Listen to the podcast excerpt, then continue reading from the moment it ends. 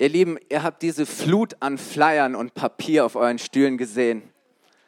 Und ich möchte euch so ans Herz legen, nehmt das mit zu Hause. Wir haben da unglaublich viel ähm, Kreativität und Engagement reingesteckt, ähm, weil wir, November ist für uns immer mein Herz für seinen Hausmonat. Und jedes Jahr als Kirche haben wir so eine Zeit, wo wir sagen, wir wollen unsere Herzen noch mal ganz neu von Gott berühren und bewegen lassen für das, was er hier an diesem Ort in dieser Kirche und durch diese Kirche tun möchte. Und wir wollen uns von Gott herausfordern lassen, nächste Schritte zu gehen und auch Opfer zu bringen, die Dinge möglich machen, die sonst nicht möglich wären. Und ähm, es ist so genial zu sehen, was Gott in den letzten Wochen getan hat und was Gott tut. Und wir erleben einfach, wie Dinge sich entwickeln. Und es ist so wichtig, dass wir nächste Schritte gehen. Ich glaube, da ist so viel mehr, was Gott für uns vorbereitet hat. Und so werde ich später einfach noch mehr dazu sagen. Und ich möchte euch aber noch mal einladen. In zwei Wochen am Sonntagmorgen feiern wir 60. Geburtstag. Sieht man uns gar nicht an, oder? Dass wir schon 60 sind. So, wir werden immer jünger und frischer und das ist gut. Aber vor 60 Jahren äh, wurde diese Gemeinde offiziell gegründet. Und was klein angefangen hat nach dem Zweiten Weltkrieg, damals in irgendwelchen Baracken, wo sich Menschen getroffen haben zum Beten, ähm, wo Gott Wunder getan hat. Und dann wurden ähm, die ersten Gottesdienste gefeiert. Ihr seht das hier auf, auf diesen viereckigen Karten. Das ist übrigens nicht die Gabelsberger Straße, sondern die Münzgasse. Und da hat damals alles angefangen, die ersten Gottesdienste, die dort gefeiert wurden. Ähm, und dann ging es weiter. Hier auf unserem Newsletter seht ihr eine kleine Schar von Menschen. Und ich habe heute Morgen erfahren, dass die Andrea, unsere Pianistin, auch da drauf ist. Andrea, darf ich das verraten? Andrea ist die mit der, mit der weißen Mütze. Ähm, äh, wusste ich auch noch nicht. Spannend. Ähm, und das ist die Gabelsberger Straße. Da wurden lange Gottesdienste gefeiert. Und dann ging es weiter. Irgendwann war die Gemeinde in der Erlanger Straße und auf diesen Spendumschläge seht ihr ein Gebäude in der Bürgerreuter Straße. Da wurde, wurden auch Gottesdienste gefeiert. Und heute ist eine Grafikagentur in diesem Gebäude. Jawohl, Manuel und sein Team von der Agentur. So genial. Ähm, und so hat Gott die Gemeinde immer weiter und weiter geführt. Und jetzt sind wir schon seit über 20 Jahren hier in diesem Gebäude und es entwickelt sich ständig weiter. Und wir wollen euch so ein bisschen in den nächsten Wochen auch mit auf die Reise nehmen, euch Anteil geben an der Geschichte, die Gott äh, mit dieser Kirche geschrieben hat, wohl wissend, und das ist unser Fokus, dass die Geschichte noch lange nicht vorbei ist, dass da noch viele Kapitel sind, die geschrieben werden, dass Gott jetzt mit uns Geschichte schreibt. Und ich glaube, da wartet noch so viel Großartiges auf uns. Aber zu wissen, hey, ich bin Teil einer Geschichte und wir schreiben Geschichte, ähm, das hey, das ist für mich so genial zu wissen. Und ich frage mich, wie die Geschichte weitergeht. Ich habe es letzten Sonntag schon gesagt, mein Vorgänger ähm, Dr. Bernhard Olpen hat hier ähm, Geschichte, neue Geschichte studiert und er hat zum 50-jährigen Jubiläum eine Chronik geschrieben und hat alles recherchiert. Und jetzt sind zehn Jahre vergangen. Ich bin da nicht so begabt, deswegen habe ich die Chronik so nicht fortgeschrieben. Aber ich habe mich gefragt, hey, was wird man in zehn Jahren über uns heute schreiben? über diese Zeit, in der wir sind. Was wird in den nächsten zehn Jahren geschrieben? Und ich habe angefangen zu denken, wow, ich, ich glaube, es wird genial. Und ich möchte, dass diese Geschichte geschrieben wird und dass eine großartige Geschichte ist, die nachfolgende Generation beeinflusst. Und ähm, deswegen ist das so spannend und laden wir euch ein, uns, euch mit uns auf den Weg zu machen und Teil der Geschichte zu sein. Das ist die Überschrift, ähm, die uns die nächsten Wochen begleiten wird. Teil der Geschichte. Und ich möchte äh, diese Zeit heute Morgen einleiten mit einer Predigt, die, die ich überschrieben habe mit Leben, um zu geben. Leben, um zu geben. Und als ich diesen Titel mir ausgedacht habe, und ich mache sowas sehr gerne, ähm, da war mir schon klar, dass eine solche Parole nicht gleich Begeisterungsstürme auslösen wird.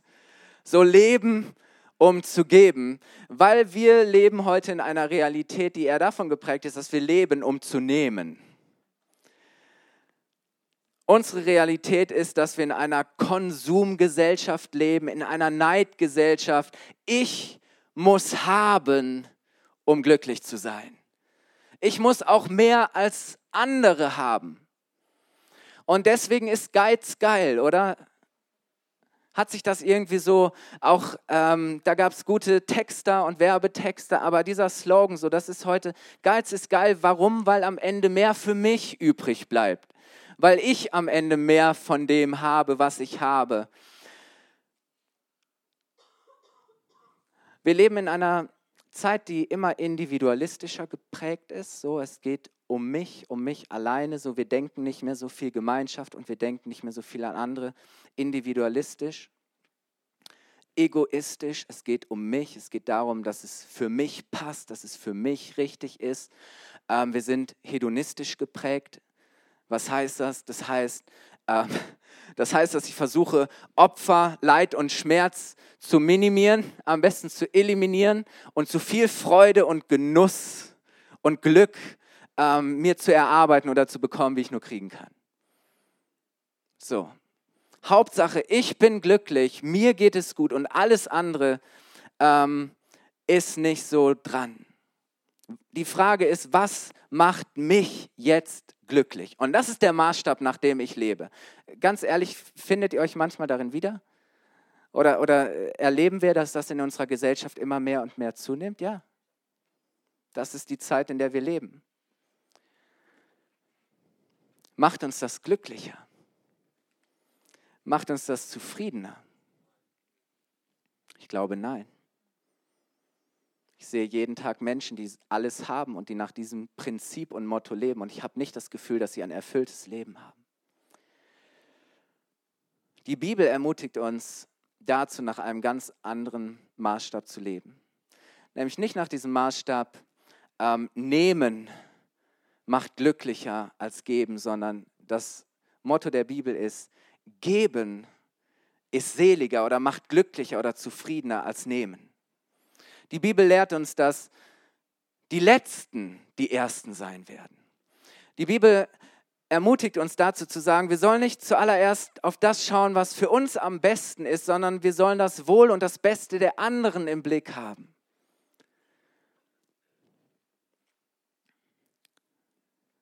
Jesus sagt, wer der Größte unter euch sein will, wer den meisten Einfluss haben will, der muss bereit sein, sich klein zu machen und den anderen zu dienen.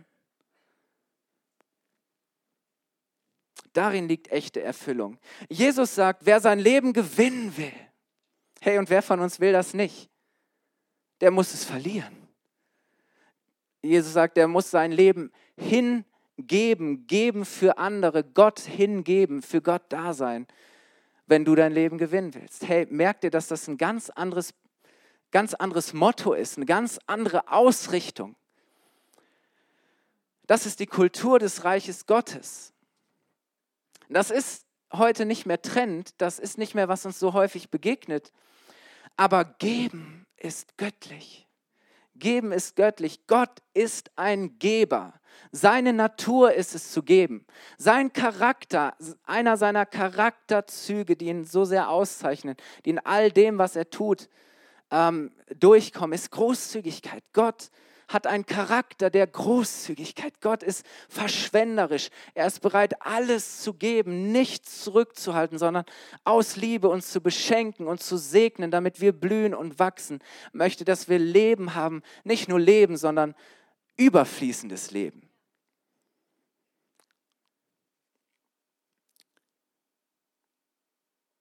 Und deshalb ehren wir Gott, indem wir gerne und großzügig geben. Ich glaube, dass wir Gott am ähnlichsten sind, wenn wir geben. Dass darin so tief Gottes Herz auch sich zeigt und ausdrückt. Und wisst ihr, bei Gott ist Geben nie eine Sache von Druck oder Zwang. Gott hat nie gegeben, weil er musste, sondern immer, weil er wollte. Und ich weiß, oft denken Christen, wenn ich Christ bin, muss ich geben. Das war nie Gottes Idee. Nein, Gott will uns eine Freiheit und eine Freude schenken, geben zu können und geben zu wollen.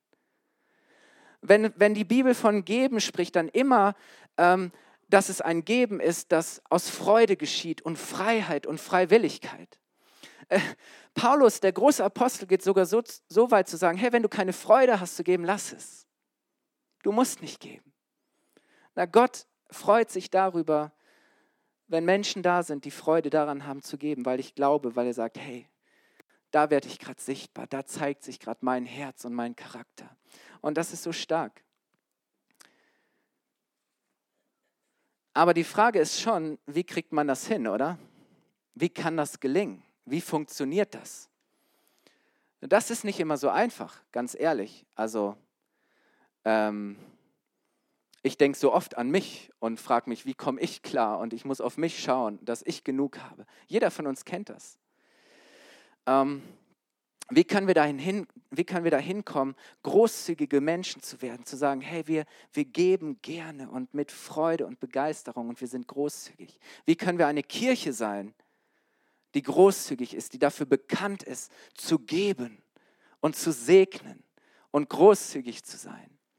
Und in der Vorbereitung habe ich, äh, bin ich so ein bisschen einmal so einen Querflug durch die Bibel und habe überlegt, okay, wo finden wir außergewöhnliches Geben? Wo sind Personengruppen oder einzelne Personen, die uns die Bibel zeigt, die außergewöhnlich großzügig gegeben haben? Und weißt du, das dauert nicht lange, da werden dir viele Sachen einfallen und auffallen. Und ich habe das Gefühl, dass solche Dinge uns auch als ein Vorbild und ein Beispiel in der Bibel äh, gegeben sind, damit wir uns daran orientieren. Und Gott sagt, hey, schaut mal, das passiert, wenn sich etwas in Menschen verändert. Und wir wollen einfach nur mal drei, vier heute Morgen kurz anschauen. Und ich glaube, dann wird für uns deutlich, ähm, wie das funktioniert und gehen kann. Und die erste ähm, Situation finden wir in 2. Mose 35 und 36. Gott hatte sein Volk Israel aus Ägypten, wo sie fast Sklav waren und, und hart arbeiten mussten. Und 400 Jahre lang waren sie Sklaven. Ich meine, das war ihre, das war ihre Identität geworden. Und, und, und Gott konfrontiert durch Mose den mächtigsten Mann und Herrscher der damaligen Zeit und sagt, hey, lass das Volk Gottes gehen. Und Gott tut gewaltige Wunder und betreibt einen großen Aufwand, um sein Volk rauszuholen. Und als sie dort in der Wüste sind und Gott sie durch die Wüste hindurchführt in das Land, das er für sie vorbereitet hatte, das ihnen versprochen war, ähm, da sagte, wisst ihr was, ich möchte in eurer Mitte einen Ort haben, wo ihr mir begegnen könnt, wo ihr hinkommen könnt, um, um mir zu begegnen, wo ich unter euch wohnen werde. Baut mir eine Wohnung, baut mir ein Haus. Ähm, so das, das erste Modell nannte sich Zelt der Begegnung oder Stiftshütte. Und ähm, jetzt gibt der Mose einen genauen Plan davon, wie das aussehen soll. Und dann heißt es folgendes: Mose sagte zur ganzen Gemeinde der Israeliten, der Herr hat folgendes befohlen erhebt von euch eine Abgabe für den Herrn. Jeder, den sein Herz dazu bewegt, soll eine Abgabe für den Herrn bringen. Und dann führt Mose all die Dinge auf, die benötigt werden, die gebraucht werden, ähm, was die Leute bringen sollen. Und er sagt den Handwerkern genau, was sie tun sollen. Und dann geht es weiter dann heißt es, da ging die ganze Gemeinde der Israeliten weg von Mose. Ich glaube, Mose hat gedacht, oh, oh, ob das funktioniert. Ich warte mal, bis die wiederkommen, ob die überhaupt wiederkommen.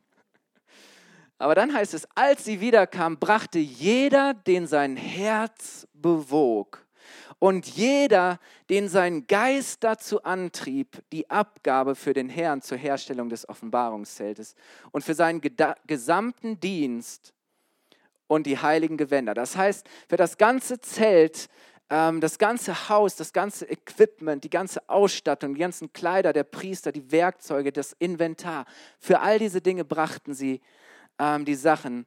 Männer und Frauen kamen, alle brachten, und jetzt heißt es, auf eigenen Antrieb hin. Und jetzt werden Sachen aufgezählt, Spangen, Nasenreife. Guck mal, schon damals hatten die Frauen Ringe in der Nase und Fingerringe, Halsketten, allerlei Goldgegenstände. Jeder, der Gold für den Herrn als Weihgabe bringen nicht musste, sondern wollte. Alle Männer und Frauen, die ihr Herz dazu trieb, etwas zu irgendeiner Arbeit beizutragen, die der Herr durch Mose anzufertigen befohlen hatte. Alle diese Israeliten brachten eine Spende für den Herrn hey, das ist gewaltig oder du merkst auf einmal, da tut sich was und, und, und Leute geben aber nicht aus Zwang oder Druck heraus. Gott sagt, alle sollen, die wollen. Es sollen alle, die wollen. Oder? Und es das heißt, sie taten es aus freiem Herzen, weil ihr, weil ihr Herz sie dazu bewegte, weil in ihnen ein, Geist war, der sie dazu trieb, zu sagen, hey, ich möchte meinen Teil dazu beitragen. Und wisst ihr, das Erstaunliche kommt jetzt erst noch, 2. Mose 36. Da heißt es, Mose rief Bezalel, Oholiab und alle anderen Kunsthandwerker zu sich, denen Gott Weisheit und Geschick gegeben hatte. Sie waren bereit, ans Werk zu gehen und nahmen von Mose entgegen, was das Volk für den Bau des Heiligtums herbeigebracht hatte. So, das heißt, die Leute bringen, und hier sind Leute, die wissen, wie man damit umgeht, wie man das verarbeitet. Und jetzt kommt, jetzt kommt's krass. Ähm, dann heißt es, morgen für morgen kamen die Israeliten mit weiteren freiwilligen Gaben. Da ließen die Kunsthandwerker, die das Heiligtum errichten sollten, ihre Arbeit liegen, gingen zu Mose und sagten, die Leute bringen zu viel. What? Die Leute bringen zu viel.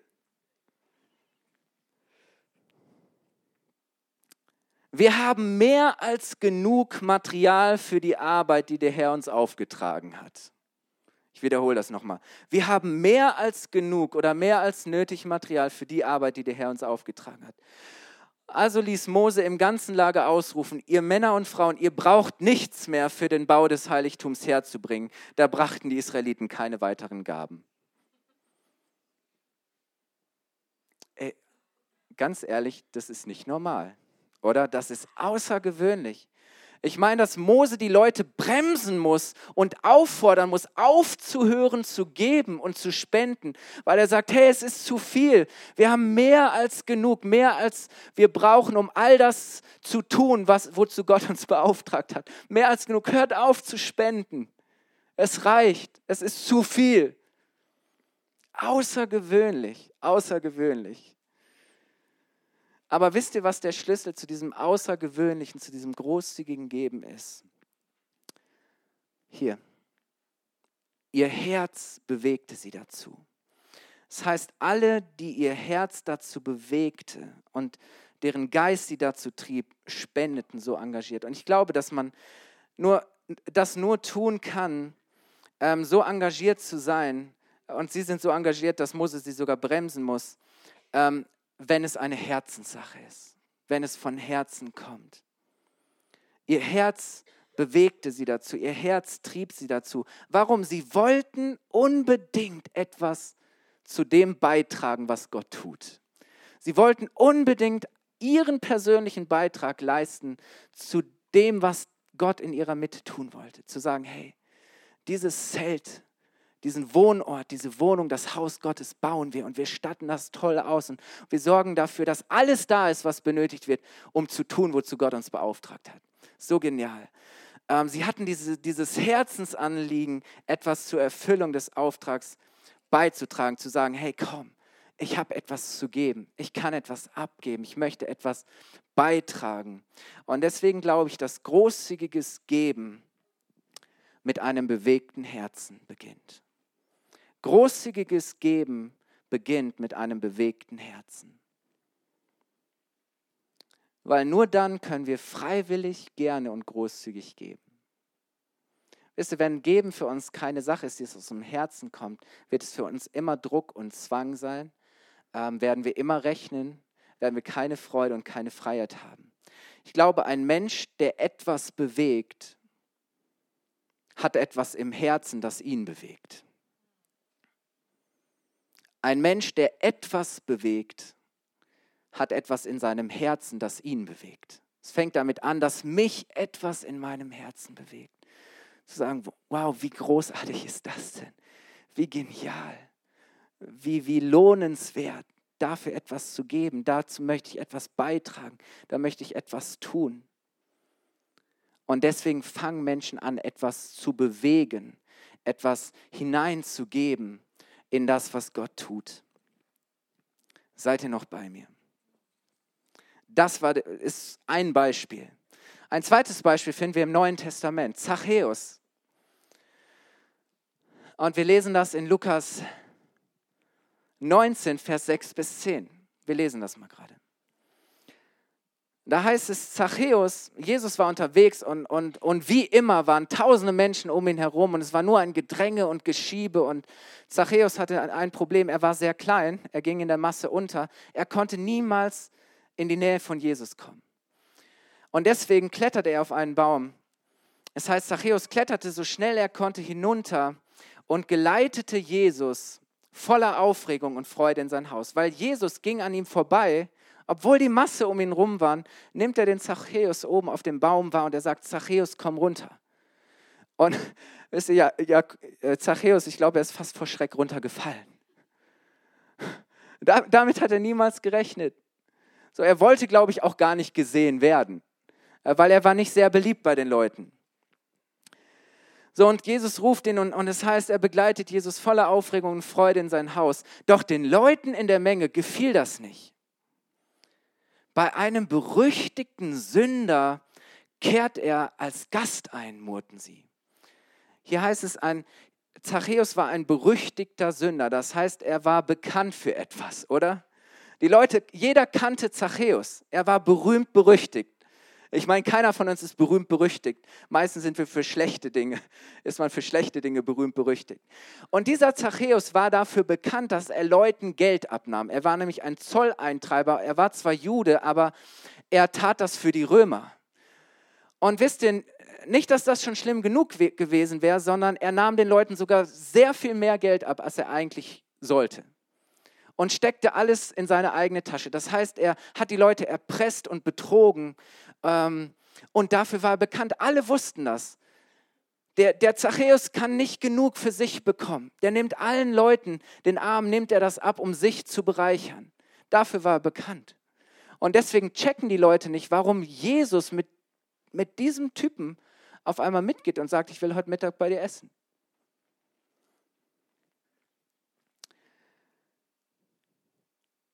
Dann heißt es, währenddessen stellte sich Zachäus vor den Herrn hin und sagte, Herr, ich werde die Hälfte meines Reichtums den Armen geben. Und wenn ich die Leute bei der Steuer betrogen habe, und das habe ich, werde ich es ihnen nicht einfach nur erstatten, sondern ich werde es ihnen vierfach erstatten. Und dann heißt es, Jesus erwiderte, heute hat dieses Haus Rettung erfahren, denn dieser Mann hat sich als ein Sohn Abrahams, das heißt als ein Kind Gottes, erwiesen. Der Menschensohn ist gekommen, um Verlorene zu suchen und zu retten. Wisst ihr, was mich an Zachäus so begeistert? Ähm, keiner fordert ihn dazu auf, das zu tun sondern er begegnet Jesus. Und er versteht, wer Gott ist und wie das Herz Gottes ist. Und ohne dass Jesus ihn dazu auffordert, sagt er, hey, ich möchte meinen Reichtum nicht länger nur für mich behalten, sondern ich möchte die Hälfte meines, meines Besitzes den Armen geben. Die, die wirklich bedürftig sind, die, die es wirklich brauchen. Und dann sagt er, hey, da wo ich Leute betrogen habe, wo ich Leuten zu viel abgenommen habe, da will ich es ihnen nicht einfach nur eins zu eins zurückgeben, sondern eins zu vier. Ich meine, das ist, das ist völlig unnormal, das ist verrückt, oder? Ich meine, wenn du eine Firma hast, ein Business, einen Handwerksbetrieb ähm, und du schreibst zwei Arbeitsstunden mehr auf, als du tatsächlich geleistet hast. Das heißt, du nimmst deinem Kunden zu viel ab. Du hast zwei Stunden A 50 Euro, also 100 Euro zu viel berechnet. Und auf einmal begegnete Jesus und du sagst nicht einfach, hey, ich werde dem Kunden die zwei Arbeitsstunden, die ich zu viel berechnet habe, die 100 Euro zurückgeben, sondern du sagst, ich werde ihm 400 Euro zurückgeben. Hallo? Das ist nicht normal. Zu sagen, hey, ich habe Reichtum, aber davon will ich die Hälfte abgeben. Und, und Jesus ähm, Jesus sieht das außerordentliche Geben von Zachäus als einen Beweis und einen Ausdruck dafür, dass er zum Volk Gottes gehört. Dass dieser Mann Rettung und Vergebung empfangen hat. Weil Zachäus brauchte keiner sagen, dass er ein schlechter Typ ist. Zachäus wusste, wie viel er verkehrt und wie viel Schuld er auf sich geladen hat. Und Jesus sagt an einer anderen Stelle, wem viel vergeben ist oder wem viel gegeben ist, der liebt viel. Und wisst ihr, Liebe sind eben nicht nur Worte, sondern vor allem Tate. Liebe drückt sich aus, ganz praktisch. Und so oft ist Geben ein Ausdruck von Liebe. Und, und Jesus sagt, hey, wer verstanden hat, wie viel ihm von Gott gegeben ist, wie reich Jesus ihn gemacht hat, der wird nicht anders können, als auch viel zu lieben und viel zu geben. Ist ein Ausdruck davon, dass wir verstanden haben, zu was Jesus uns gemacht hat, ähm, was, was für unvorstellbar großartige Dinge er uns geschenkt hat.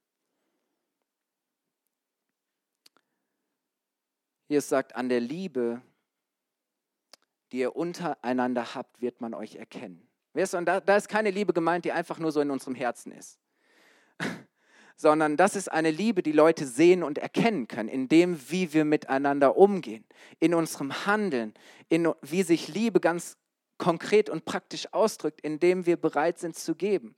Und Menschen und Jesus sagt, hey, das Ding, woran Menschen erkennen werden, dass ihr zu mir gehört, ist, dass eure Liebe sichtbar wird. Und wisst ihr, es heißt in Johannes 3:16, denn so sehr hat Gott diese Welt, hat er dich geliebt, dass er gab seinen einzigen Sohn, das Beste und Kostbarste, was er hatte. Unglaublich. Und das passiert hier mit Zachäus. Zachäus musste keiner dazu auffordern. Er tat es einfach so. Warum?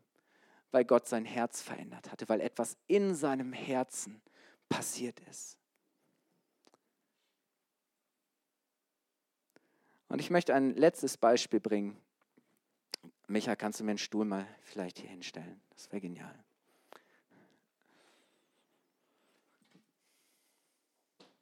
Dankeschön.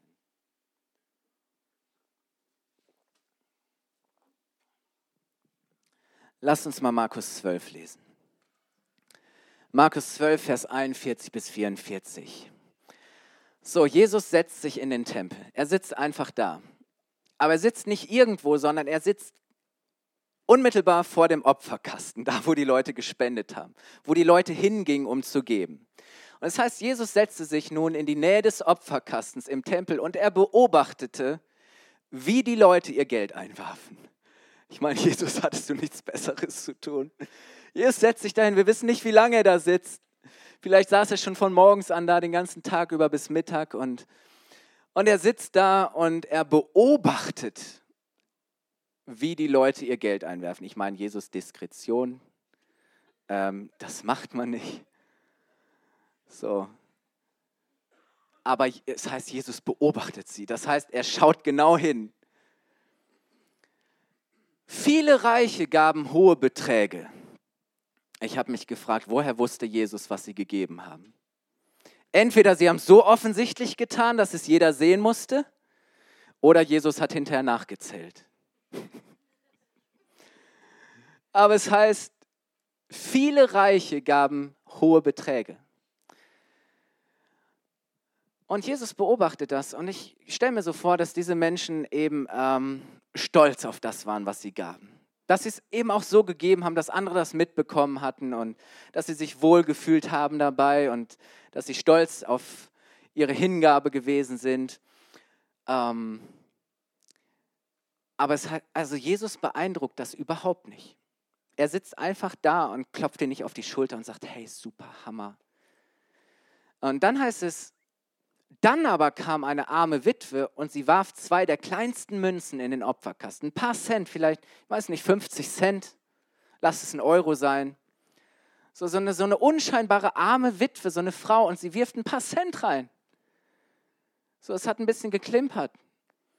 Und dann heißt es auf einmal, da rief er seine Jünger zu sich. Auf einmal ist Jesus aus dem Häuschen, er flippt aus und er, er sagt, hey Jungs, kommt her, ich muss euch was zeigen. Hier ist gerade was Außergewöhnliches, was Erstaunliches passiert. Und die Jünger sagen, ja, was denn gerade passiert? Ja, da hat jemand gerade ein paar Cent in den Opferkasten geschmissen. Jesus ruft die Jünger zu sich auf einmal und er sagt, ich versichere euch, diese arme Witwe hat mehr gegeben als alle anderen.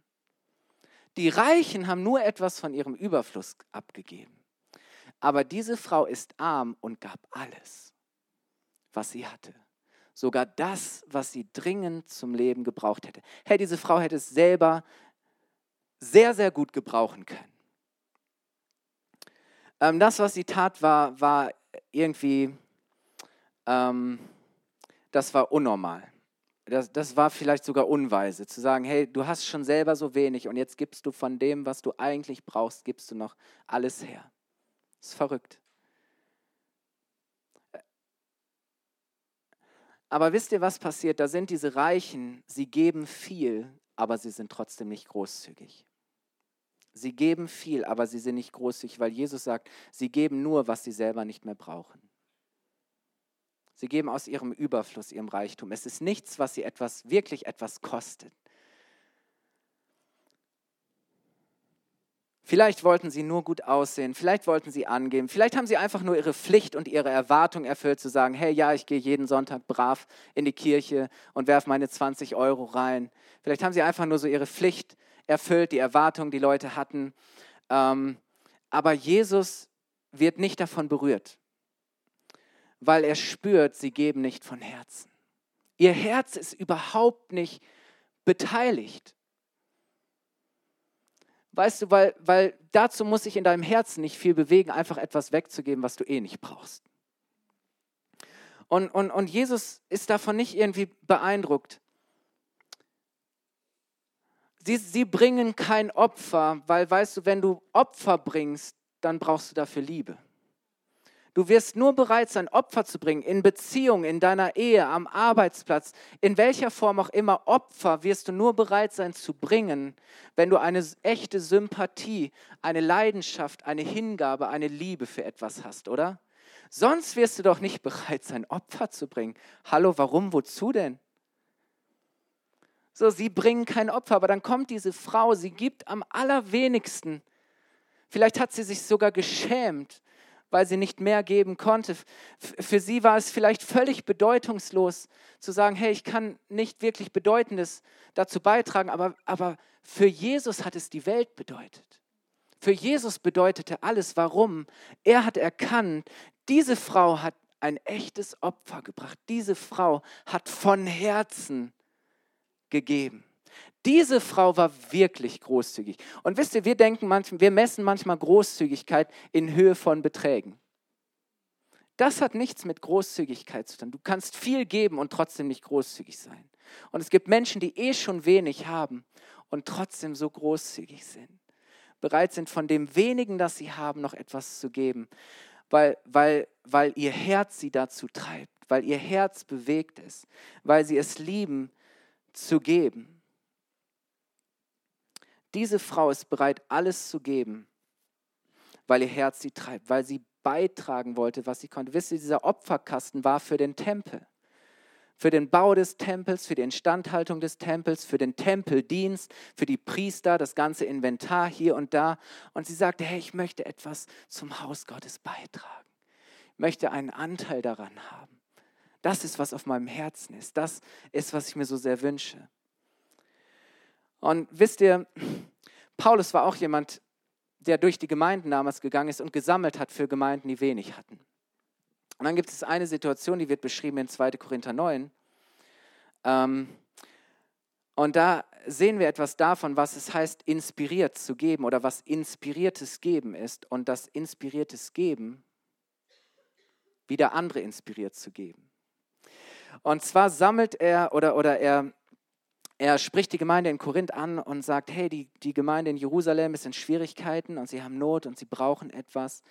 Und die Korinther sagen schon, bevor Paulus überhaupt da ist, um, um ihre Gabe zu holen und das entgegenzunehmen, sagen sie, hey, wir werden richtig großzügig sein und wir werden spenden. Und sie machen ihm so eine Spendenzusage, wie man das so oft macht.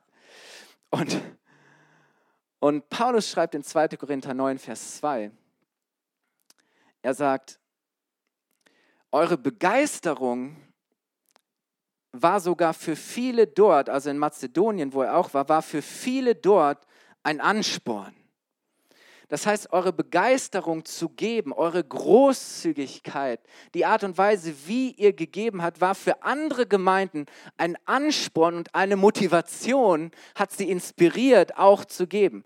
In einer anderen Übersetzung heißt es, ähm, gerade nachschauen, da heißt es, sie haben sich von eurem Eifer anstecken lassen. Weißt du, dass großzügiges Geben ansteckend ist? dass wenn wir inspiriert geben, weil Gott zu uns gesprochen hat, weil der Geist Gottes unser Herz berührt hat, wenn wir inspiriert geben, dass es wieder andere inspiriert zu geben. Inspiriertes Geben ist inspirierendes Geben. Andere werden durch unser Vorbild ermutigt und angesteckt. Und Leute sagen, hey, wow, schaut mal, was da passiert. Schaut mal, welche Großzügigkeit, welche Freude, welche Freiheit zu geben. Paulus schreibt sogar in den Versen davor, ich habe mit euch angegeben. So, hey, die Korinther, die sind so der Hammer, wie die geben, mit welcher Begeisterung, mit welcher Freude. Ich habe mit euch angegeben. Könnt ihr nachlesen? Habe ich mir nicht ausgedacht. Ich gebe auch ganz oft mit der FCG Bayreuth an. Nein, ich bin immer ganz demütig. Irgendwas dazwischen. Andrea, vielleicht kannst du nach vorne kommen. Ich möchte den Gottesdienst schon schließen. Und ich möchte euch eine persönliche Geschichte erzählen. Wisst ihr, dass es manchmal die, die Beispiele, die in der Bibel sind, sind manchmal für uns so weit weg. Ähm, oder wir sagen, okay, das waren andere Voraussetzungen, andere Zeiten. Aber wisst ihr, wo es sichtbar wird, wird doch im Persönlichen, oder? Wo wir mal wirklich durch andere echte Großzügigkeit erlebt haben. Und ich habe euch ein Bild mitgebracht von einem wunderbaren Ehepaar. Ähm, das sind Viktoria und Henrik. Und ähm, ich habe die beiden kennengelernt, als ich noch VK in Emden war, in Ostfriesland. Ähm, und ich war, wie gesagt, damals so im Vikariat. Und ähm, ich habe eine Einladung bekommen zu einer Konferenz in Berlin. Und es war organisiert von einigen Pastoren, die ich sehr inspirierend fand und die für mich Vorbilder waren. Und ich dachte, hey, es wäre cool, mit ihnen so ein bisschen sie kennenzulernen, einfach dabei zu sein. Aber vor allem ähm, dort war eingeladen Pastor Russell Evans von der Planet Shakers Gemeinde in Melbourne, eine der größten Gemeinden in Australien und weltweit, über 10.000 Leute. Und ich dachte, wow, wann hat man schon mal die Gelegenheit, so jemanden zu hören? Ich kann bestimmt was von ihm lernen. Ähm, und so bin ich ganz alleine auf eigene Faust von Ostfriesland nach Berlin, auf eigene Kosten. Und ich hatte keinen Pkw und musste Mitfahrgelegenheit organisieren und ein Hotel und dies und das. Und äh, es hat mich echt was gekostet, aber ich, ich wollte unbedingt da sein. So. Ähm, so bin ich dahin und dann gab es am Freitagvormittag eine Vorkonferenz für Leiter. Also bevor die eigentliche Konferenz am Abend gestartet hat, so richtig fett mit Worship und viele Leute kommen, gab es so, so, so, einen, so einen kleineren Kreis von Leitern und Pastoren, wo es dann einfach nochmal so ein bisschen Input gab. Und es war total gut. Ähm, und dann hieß es, okay, ihr Lieben, jetzt ist Mittag und ähm, ihr dürft gerne jetzt irgendwo hin was essen gehen und euch Berlin anschauen. Und heute Abend um 20 Uhr sehen wir uns wieder. Und ich dachte, ich fühlte mich total verloren und einsam und ich war total hilflos. Ich kannte keinen, ich war fremd. Niemand, zu dem ich irgendwie vorher mal Kontakt gehabt hätte in Berlin. Ich dachte, was mache ich jetzt fünf Stunden in Berlin? Soll ich mich jetzt irgendwo in den Dönerladen hocken und irgendwie die Zeit absitzen? Ähm, und ich war irgendwie so total, okay, was mache ich jetzt? Und ich war auch nicht der Typ, der jetzt gleich auf die nächsten Leute zurennt und sagt, hey, ich bin der Kai und wer seid ihr denn? Und ähm, habt ihr nicht Lust, mit mir was essen zu gehen? Das Coole war, das musste ich auch nicht tun, weil auf einmal kam Henrik auf mich zu. Und er war mit einer Gruppe aus Wunsdorf da. Pastor Tim Sokowski war schon mal bei uns. Und er sah wohl irgendwie, dass ich da so ein bisschen verloren stand und hilflos und ich wusste wohin und was ich machen soll. Und er hat mich so freundlich begrüßt und gesagt, hey, wer bist du? Wo kommst du her? Ich bin der Henrik und wir sind hier mit einer Gruppe aus Wunsdorf da und hey, hättest du nicht Lust mit uns als Gruppe und mit einigen anderen irgendwo zum Mittagessen zu gehen? Und ich dachte, Halleluja, yes, cool. Ja, gerne. So, und wenige Zeit später saßen wir dann im Sony Center in einem australischen Restaurant weil Russell Evans um die halbe Welt gereist ist nach Berlin, um auch da australisch zu essen. Ich habe mich gefragt, warum? na gut, der Mann Gottes, dem soll es gut gehen und er soll gesegnet sein. Er saß irgendwo am Ende der Tafel. Ich hatte keine Gelegenheit, mit ihm zu sprechen. War auch nicht so wichtig, weil Hendrik und Viktoria saßen mit mir. Und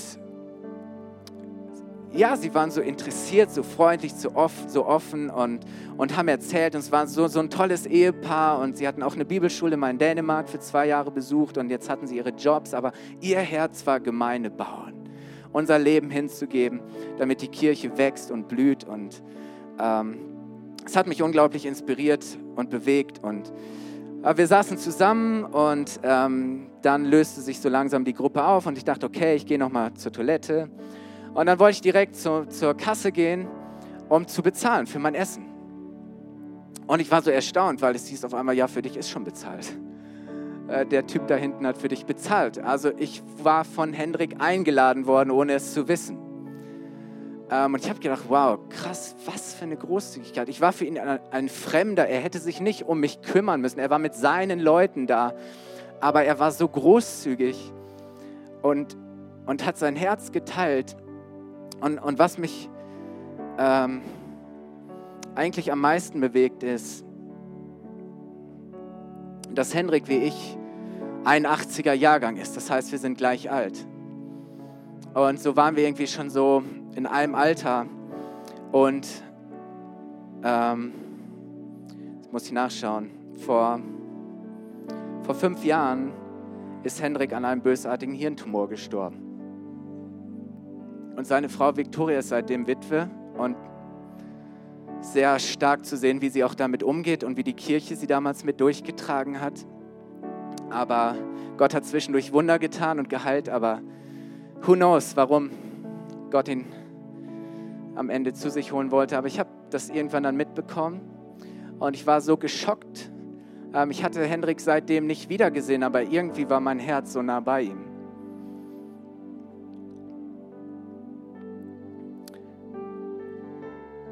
Aber wisst ihr, was ich sagen möchte, ist, ich habe heute keine Ahnung mehr, was Pastor Russell Evans, der große Mann Gottes, auf dieser Konferenz gepredigt hat. Keine Ahnung. Wirklich, ich kann dir nichts mehr sagen. Alles weg, nichts davon geblieben. Ich weiß nicht mal, ob ich es gut fand oder nicht. Die Predigt dieses Mannes äh, ist weg.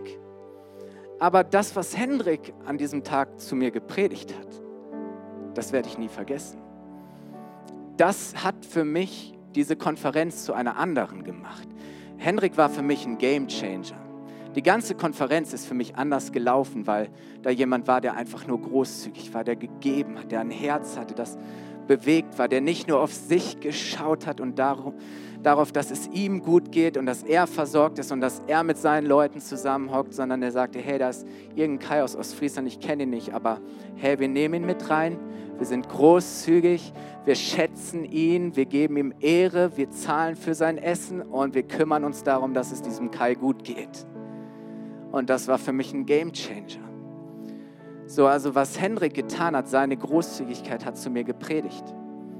Und auch wenn er vor fünf Jahren gestorben ist, ähm, werde ich ihn nie vergessen, wird er für mich immer als jemand bekannt sein oder werde ich ihn als jemand in Erinnerung behalten, der einfach unglaublich großzügig war. Ähm, wo ich gespürt habe, und, und er ist das nicht, weil er muss, sondern weil sein Herz ihn dazu bewegt hat. Weil in ihm ein Geist war, der ihn dazu getrieben hat und gedrängt hat, das zu tun. Und ich habe irgendwann gemerkt, hey, in dieser Kirche in Wunsdorf, äh, da gibt es nicht nur eine Person wie Hendrik, der großzügig ist, sondern diese Kirche ist großzügig. Das ist das Herz und der Herzschlag, die Kultur dieser Kirche. Und das hat mich damals so inspiriert zu sagen, hey, ich möchte eine großzügige Kirche bauen. Ich glaube, dass wenn wir bereit sind zu geben und zu investieren in andere Menschen, dass Dinge möglich werden, die, die, die unvorstellbar sind. Und andere Menschen schauen und sagen, und schauen, das ist nicht normal, was für eine Großzügigkeit hier ist. Und hier sind Menschen, die geben, deren Herz bewegt ist. Und deswegen kann ich nicht anders, als immer wieder auch zu beten und, und auch das Wort Gottes zu predigen, damit er unsere Herzen berührt, dass wir von Nehmern zu Gebern werden. Wisst ihr, wir haben eh alles von Gott schon empfangen und genommen. Und wenn nicht wir in der Situation sind oder befähigt sind zu geben, wer dann? als Kinder und Volk Gottes. So lasst uns aufstehen. Ich möchte zum Schluss beten. Wisst ihr, Gottes Geschichte, wenn du dir die Geschichte Gottes anschaust, ist eine Geschichte der Großzügigkeit. Wenn du anschaust, wie Gott mit seinem Volk und mit uns als seinen Kindern umgegangen ist, dann wirst du immer wieder sehen, Gott ist ein Geber, ein Geber, ein Geber. Er hört nicht auf, Gutes zu tun, Gutes zu tun, Gutes zu tun, zu segnen, zu segnen und noch einmal mehr zu segnen. Gottes Geschichte ist eine Geschichte, der Großzügigkeit. Und Gott schreibt seine Geschichte mit Menschen, die großzügig sind, weil das sind Ermöglicher, das sind Menschen, durch die Gott seinen Willen realisieren kann, durch die Gott sich offenbart und zeigt in dieser Welt und, und Menschen sagen, was für eine Liebe, was für ein Herz, ähm, was für eine Großzügigkeit, die nicht von dieser Welt ist. Und ich möchte sagen, hey, wir sind Teil der Geschichte Gottes. Wir schreiben diese Geschichte und wir dürfen unseren Beitrag dazu leisten, dass der Auftrag Gottes, den Auftrag, den er uns hier als FCG Bayreuth für diese Stadt, Region, für unser Land gegeben hat, dass dieser Auftrag erfüllt wird. Wie das Volk Israel am Anfang, zu sagen, sie brachten alles, was nötig war, damit der Auftrag Gottes erfüllt werden konnte, damit das Haus gebaut werden konnte, damit ein Ort der Begegnung da war, wo Menschen einander und wo Menschen Gott begegnen. Und ich habe mir die Frage gestellt, wird man uns einmal für unsere Großzügigkeit kennen?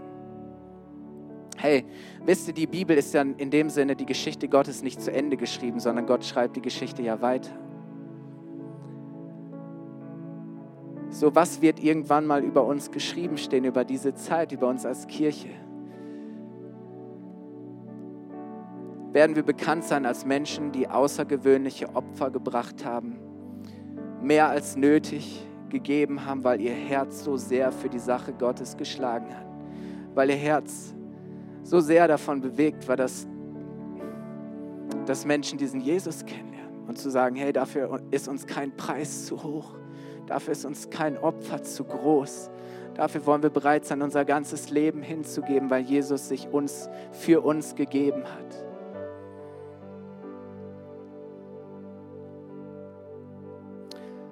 Nimm mal diese Karte in deine Hand, die du auf deinem Platz hast, diese viereckige Karte.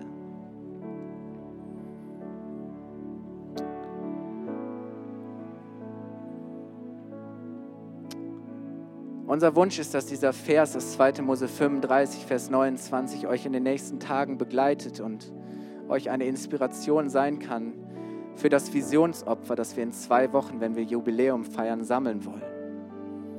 Alle Männer und Frauen, die ihr Herz dazu trieb, etwas zu irgendeiner Arbeit beizutragen, brachten eine Spende für den Herrn. Wisst ihr, weil sie haben die Geschichte Gottes gesehen. Sie hatten eine Idee von dem, was Gott tut. Und wir haben hier ein bisschen Platz für euch gelassen, ein paar Zeilen. Und es wäre so genial, wenn du dir in den nächsten ein, zwei Wochen mal Zeit nimmst, aufzuschreiben, welche Geschichte dein Herz bewegt was dein Herz bewegt, was du sehen möchtest, ähm, welche Geschichte diese Kirche schreiben soll.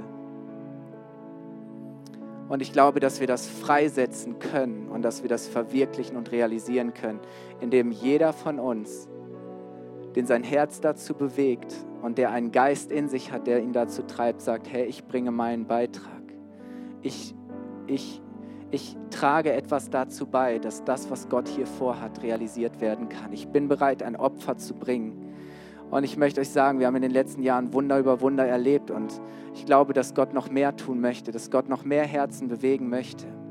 Und ja, wir freuen uns, dass so viele Leute sonntags kommen, ist so genial und wir denken darüber nach, wie wir Raum für mehr Menschen schaffen können. Hey, wird es uns etwas kosten? Absolut. Sind wir bereit, den Preis dafür zu bezahlen? Ja, sind wir. Weil es geht darum, dass die Ewigkeit von Menschen verändert wird. Dazu sind wir da. Das ist unser Herz. Das ist, warum es uns überhaupt gibt. So, und wie genial wäre das, wenn, wenn wir durch unser Opfer und durch unsere Großzügigkeit und wenn du durch deinen Beitrag und gemeinsam, wenn wir Dinge schon jetzt ermöglichen könnten, durch unsere Gabe, durch unsere Spende, die vielleicht sonst erst in ein, zwei, drei oder vier Jahren möglich wären. Zu sagen, hey, wir können einfach den Willen Gottes freisetzen. Und wir können, wir können ermöglichen, dass dieser Auftrag mehr und mehr erfüllt wird. Und wir wollen auch dieses Jahr, ähm, der Schwerpunkt für das Visionsopfer wird diesmal sein, dass wir uns in Menschen investieren wollen. Dass wir unsere Leiter schulen wollen, dass wir unsere Teams coachen wollen, dass wir sie entwickeln wollen, investieren wollen in Menschen und ihre Berufung, weil die Kirche wächst, wenn Menschen wachsen. Und die Kirche wird dadurch gebaut, dass Menschen aufgebaut werden. So sind viele Dienste, viele Dinge, wo wir merken, hey, da bräuchten wir noch was. So seit einigen Wochen ähm, streamen wir unsere Predigten auf YouTube und wir bekommen so viel wunderbares Feedback. So die Botschaft soll von jedem gehört werden. Aber das Equipment, das wir nutzen, ist nur geliehen. Das ist nicht unseres.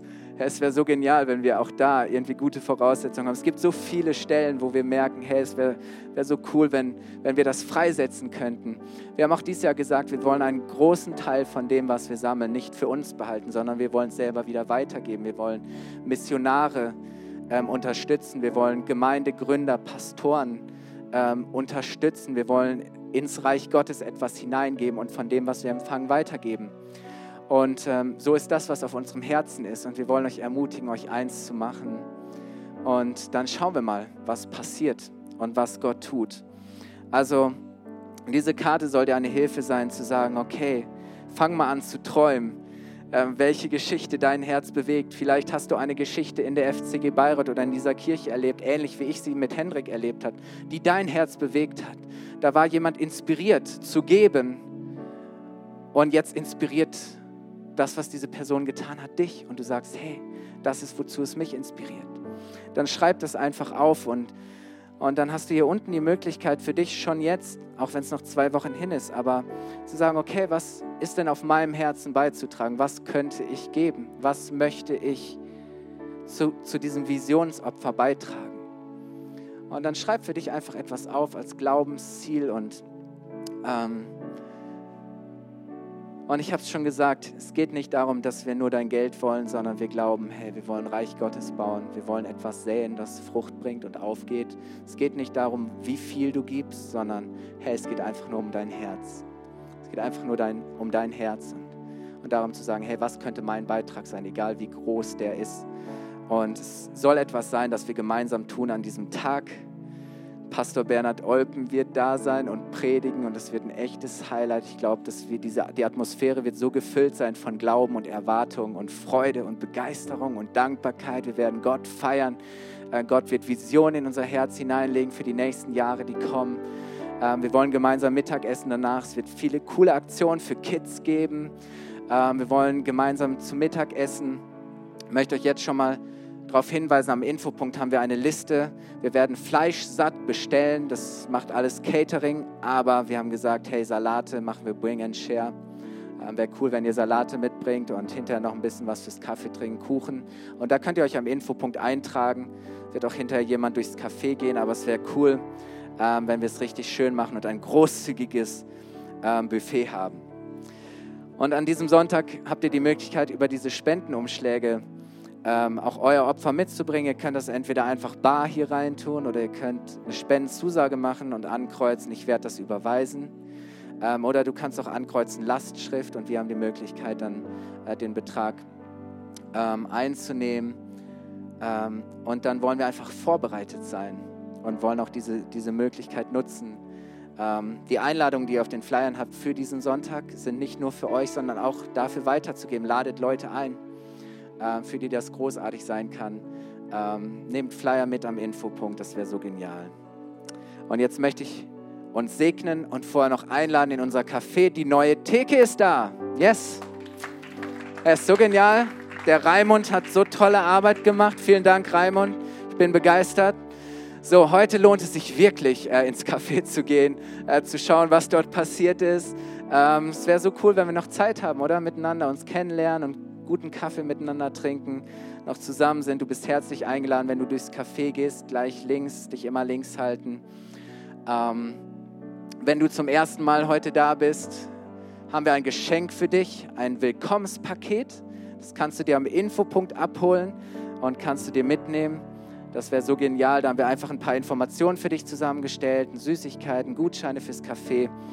Ähm, wenn du Kontakt möchtest oder sagst, hey, was für Angebote gibt es in der Kirche, dann füll doch die Kontaktkarte aus, die auf deinem Platz ist.